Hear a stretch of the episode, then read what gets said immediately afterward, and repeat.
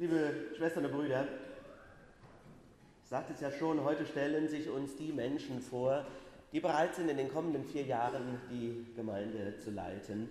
Und ich bin unendlich dankbar, dass wir diese Menschen haben. Aber stellt euch vor, wir würden bei der Auszählung am Wahltag, 1. März, so vorgehen, wie im Evangelium beschrieben heute.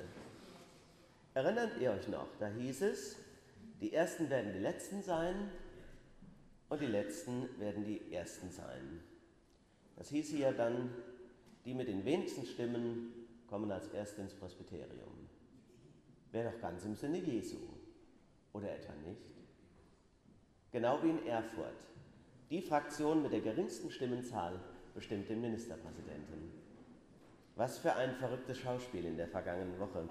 Aber ich meine doch, die Eindeutigkeit der Empörung verwischt meines Erachtens die Kompliziertheit der Thematik. Uns wurde vorgeführt, wie fragwürdig Wahlen sind. Sag ich mal so.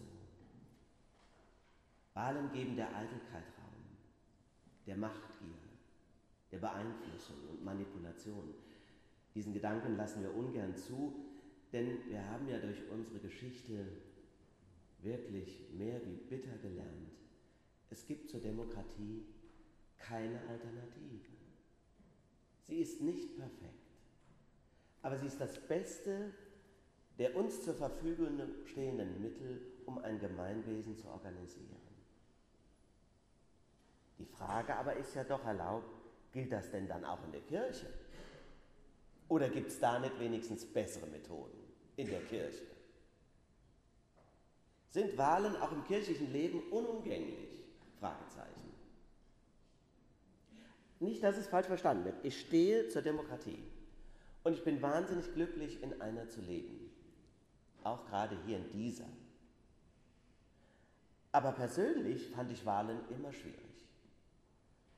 Also zum Beispiel eine Klassensprecherwahl konnte ich kaum ertragen. Wenn einfach alle gesagt hätten, der Peter oder die Karin soll das machen, damit hätte ich leben können.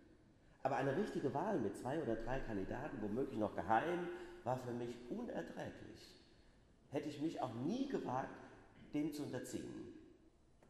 Die Lehrerin hat das natürlich favorisiert, weil es ja das demokratische Bewusstsein geschärft und die politische Bildung gestärkt hat. Aber ich habe mich tagelang damit beschäftigt, wie es denn dem gehen mag, der unterlegen ist. Wie lebt man in einer Klasse weiter, wenn dein Beliebtheitsranking gnadenlos an der Tafel offenbart worden ist? Und besonders demütigend waren für mich die Wahlen im Sportunterricht. Wie sehr habe ich mir da gewünscht, könnte doch einmal dieses berühmte Evangeliumswort Wirklichkeit werden an mir. Die Ersten werden die Letzten sein, die Letzten werden die Ersten sein. Tja, von wegen. Stattdessen haben sich die Cracks darum gestritten, wer uns Nieten nehmen muss. Später in der Oberstufe habe ich mal den Protest gewagt. Das weiß ich noch.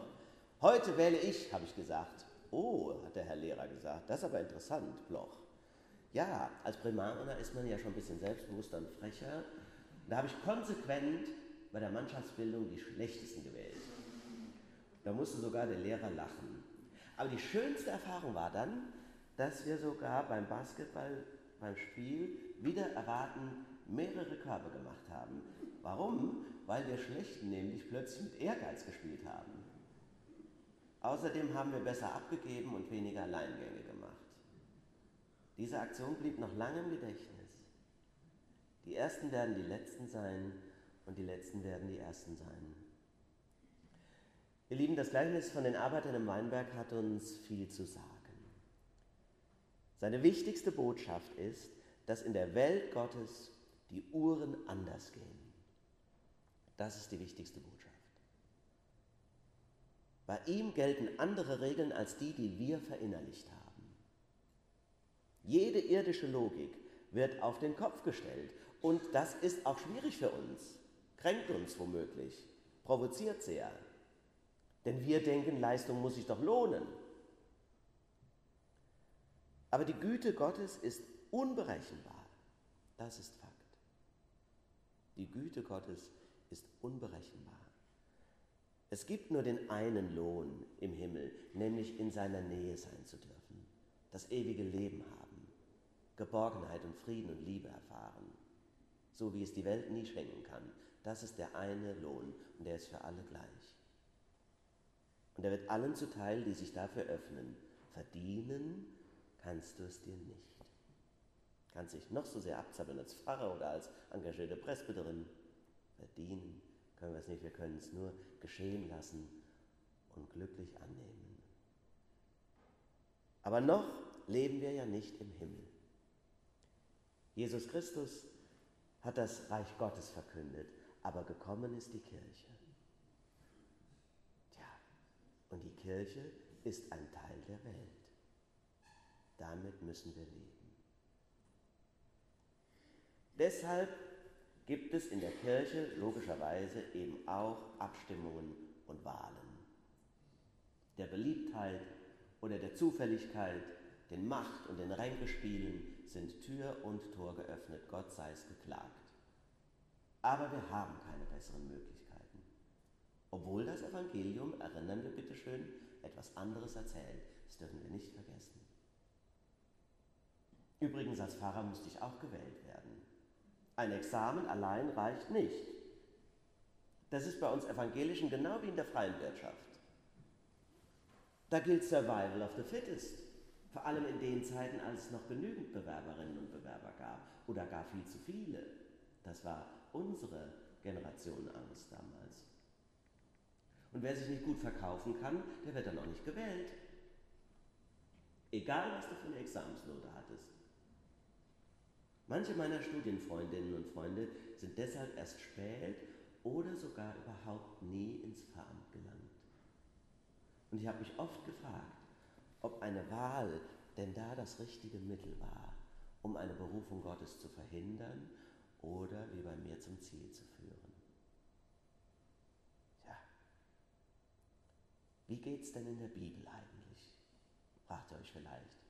Tja, in der Bibel wird selten gewählt, aber wenn gewählt wird, dann anders, als wir das denken, nämlich durch Los. Auch interessant, schon gewusst?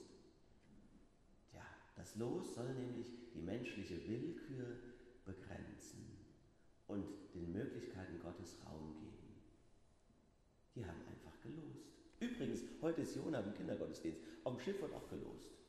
Wer ist denn der, der hier Gott nicht gefallen hat und deswegen kommt der Sturm? Ach so, wir haben ja auch Sturm. Sollen wir gerade losen? Dann ab mit dem in den Rhein. Los, ist das nicht verrückt? Widerspricht doch unserem demokratischen Gefühl. Als Israel wie alle anderen Völker auch einen König haben wollte, allein das war schon umstritten.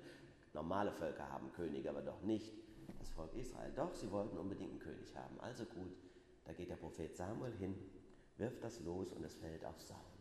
Und dann wird er gesalbt. Dann ist der Nachfolger zu bestimmen. Ja, da gehen die ganzen großen und starken und Supertypen, Männer, an dem Samuel vorbei und Gott sagt ihm, keine Ahnung, wie Gott ihm das gesagt hat, steht in der Bibel nicht, mm -mm, alle nicht. Ja, wie? Das waren doch alle Söhne. Nein, da muss es noch einen geben. Hast du noch einen? Ja, sagt der Vater. Hol den mal vom Feld. Der kleinste und unscheinbarste. Aber hübsch muss er gewesen sein, steht in der Bibel. Aber klein und schwach und unscheinbar, der jüngste Hirtenjunge, der wird dann gewählt. Oder der soll es sein. Gott hat ihn gewählt. Und wie kann das sein, wo doch die Logik dagegen spricht? Gott sagt, der Mensch sieht, was vor Augen ist, aber Gott sieht das Herz an. Ihr Lieben, wir sind so stolz auf unsere Demokratie und auch stolz auf die Demokratie in unserer Kirche, aber die Bibel traut dem menschlichen Wahl- und Urteilsvermögen reichlich wenig zu. Wen soll ich euch freigeben? fragt der Statthalter. Ihr könnt wählen, sagt Pontius Pilatus, damit er die eigenen Hände in Unschuld äh, waschen kann. Wollt ihr denn den Jesus haben oder den Barabbas?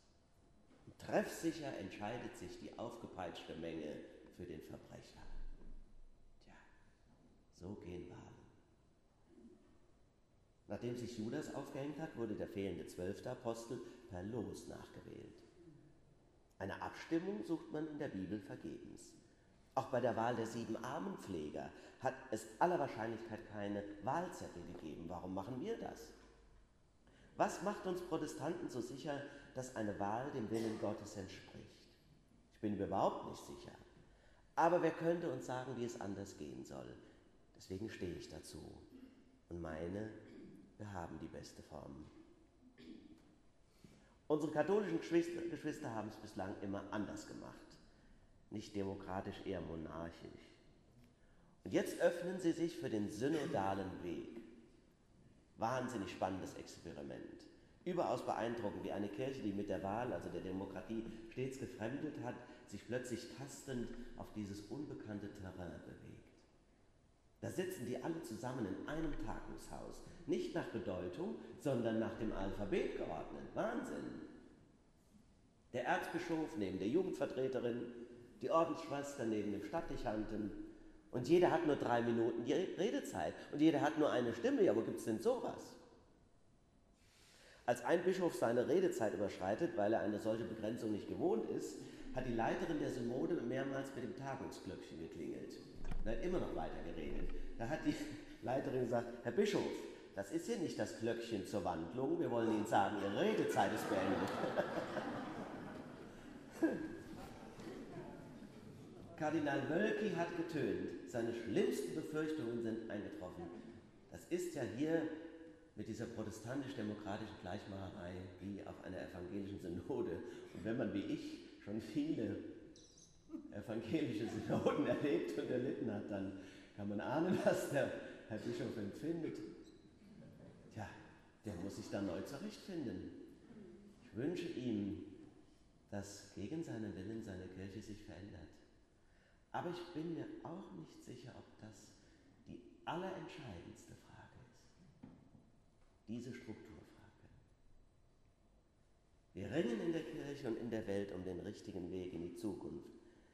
Wir wählen Männer und Frauen in die verschiedensten Dienste und Ämter, aber das Wesentlichste scheint mir nicht wie, sondern dass wir überhaupt welche haben. Männer und Frauen, die sich für Christus einsetzen.